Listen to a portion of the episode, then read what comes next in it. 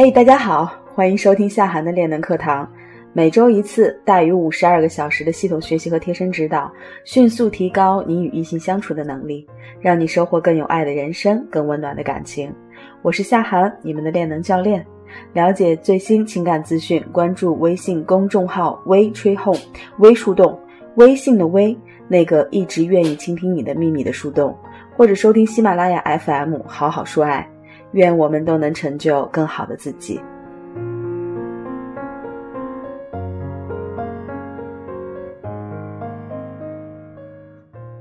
今天这一课呢，是冷读系列的最后一课，集合了之前学过的与冷读相关的理论知识。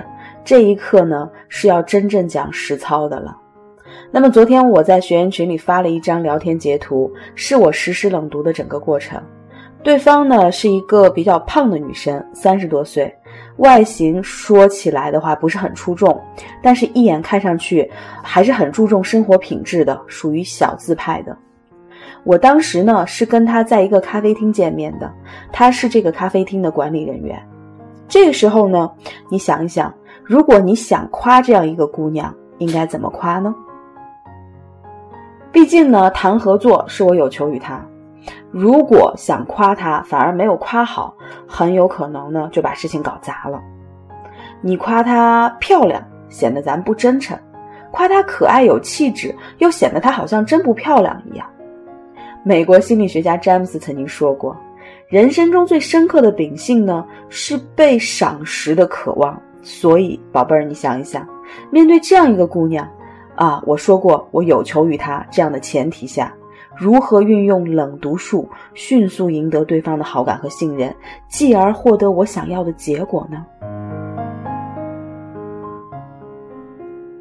首先啊，作为微胖界的一员，我深深的理解我们更愿意被当作富态来看待的心情。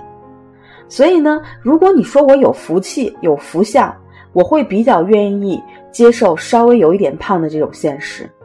其次哈。胖对于外界的影响反弹回来，就会成为我内心的自卑。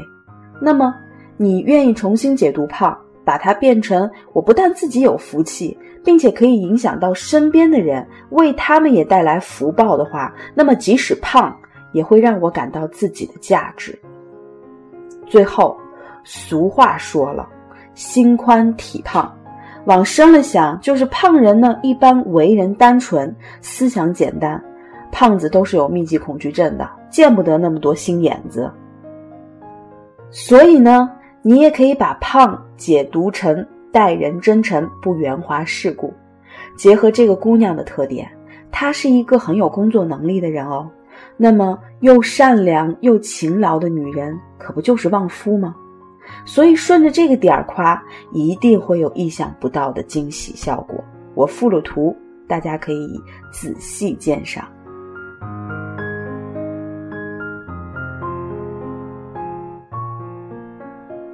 在实施冷读的过程当中呢，谈的最多的总是各种各样的例行话题。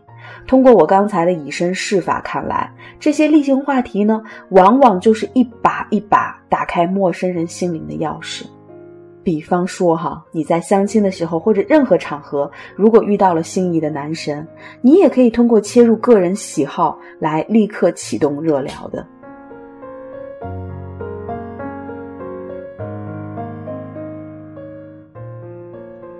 第一点，冷读的白金话术就是切入喜好疗法。比方说，你家人给你介绍了一个相亲男，第一次见面，你就可以通过聊手机来启动冷读。你的手机是什么牌子的呀？努比亚 Z 十一，听过吗？好小众呀，不过挺好看的。它的颜色和款式跟你的气质很搭哦，稳重中不失品味，低调中又不失个性。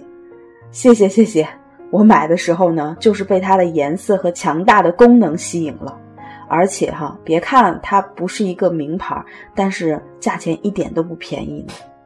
看得出来很适合你，你不是一个随波逐流的人。当主流都是苹果和三星的时候，你喜欢保持自己的立场和节奏。哈哈，你过奖了，而且会难免固执哦。你自己认准的事情，无论对错都要坚持。哪怕撞到南墙，也要把南墙撞倒了过去才行。哎呀，太对了！你怎么知道？你是我遇到的第一个这么了解我的，算是陌生人吧。哈哈，真高兴认识你。你们看，简单的话题从物品开始，看似随意，却开启了你和对方的畅谈。你是他从来没有遇到过的，第一面就这样了解他的姑娘。那么在他的眼里呢？你就是全世界那个最善解人意的姑娘了。你自己说，你会是他转头就忘的人吗？下面的这个场景，假设你遇到了一个运动达人，你可以这样说：看你的朋友圈，你很喜欢健身和户外运动啊？喜欢啊，只要有时间都会去。那所有的运动中，你最喜欢哪一种啊？爬山，我登上过各种各样的山顶，一览众山小的时候，感觉特别有成就感。哇，好帅气呀！我都能想象到你矗立在山顶，一边擦着额头的汗珠，一边朝远处呐喊的样子，特别满足征服欲吧？哈哈，鬼丫头精灵，哈哈。其实能猜出来的，像你这样的青年才俊，平时工作压力一定很大吧？硬汉又不能像我们女生一样哭一哭好解压，对不对？也不能像我们女生一样三五成群的逛街购物解压，所以你只能孤独的攀爬一座又一座高山。大山的厚重和沉默会读懂你心里所有的烦恼，对不对？我想哈，独自爬山的路上也是你和自己对话的最好时间。等爬上山顶揽目远眺的时候，你就会发现。刚才还让你烦恼不已的问题，突然间就变得微不足道了，是这样吗？有没有人说过你真是一个善解人意的姑娘？呵呵，不过想想你们男人真的很难哦，硬汉都有一颗柔软的心，一想到这里就想给你一个抱抱呢。你们看，宝贝儿们，对方喜欢什么，并不是我们问话的目的，我们呢其实是想知道。对方喜欢他的原因，尤物及人。通过这个原因呢，我们就可以了解对方的个性、烦恼，甚至对于情感的诉求，为后面的冷读提供更多的信息支持。通过巧妙的询问，在这种柔软的问话下，你不会让对方感觉到再是被提问，不会让对方有压迫感和隐私要被揭开的危机感。也就很容易引发对方的回答。那么这种提问呢，还有以下的方式，姑娘们一定要活学活用。在沟通的时候，问问他这是为何呢？或者这样对不对呢？或者这样有什么特殊的意义吗？或者刚刚提起的事情是不是让你想到了过去的一些什么经历呢？比方说小时候，比方说你最快乐的时候，等等。这些经常的问话方式，都是可以开启对方谈话欲望的钥匙。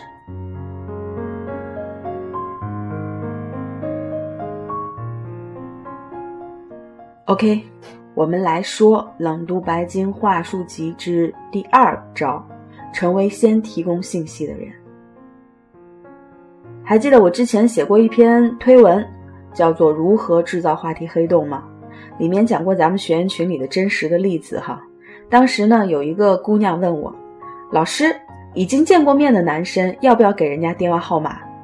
我听完之后直接就蒙圈了，我就问他，你确定你是我的学生吗？当然了哈，玩笑过后呢，大家还是要认真的想一想，我们和陌生人为什么陌生？是不是都是因为我们对彼此信息的不了解，或者了解情况的不对等呢？所以哈。推进任何关系的第一步，都是要从互换信息开始的。那么相亲也好，或者其他初相识的场合里也罢，通过主动发起话题，首先呢，有选择性的提供一些跟自己相关的信息给对方，可以为你们的关系带来更多的安全感。这里使用冷读的关键在于。当你从自己开刀发起话题的时候呢，一定要关注对方是不是感兴趣。你可以在对方听的过程当中呢，观察对方的表情，如果他是很专注的去听，并且呢给你各种关键节点的回应，你就可以说完自己的话之后呢，问对方相关的问题。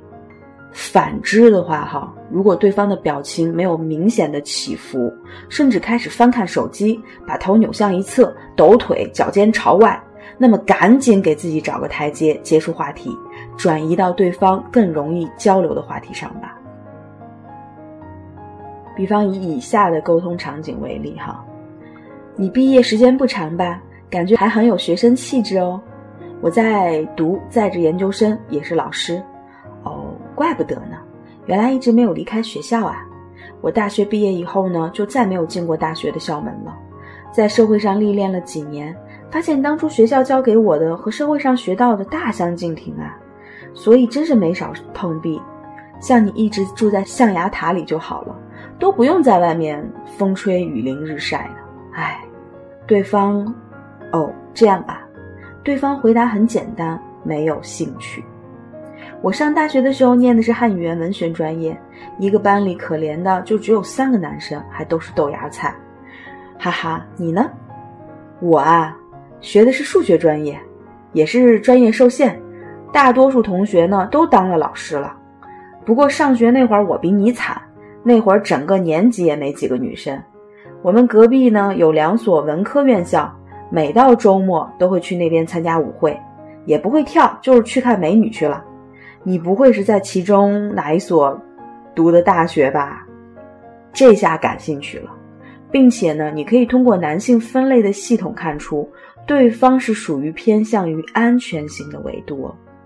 上述整个的聊天过程当中呢，女方呢先自报家门，聊到初入社会的体会，发现对方不太感兴趣的时候呢，立刻对谈话的主题做了转移处理，开启了男方沟通的欲望，并且成功收获了一条重要的信息：对方很可能在安全维度上。看到了吧，在沟通的过程当中，不一定先提供信息的人就会处于劣势。因为你所有给出的信息，第一是有选择的，第二这些有选择的信息实际上是作为饵来引发对方沟通的欲望。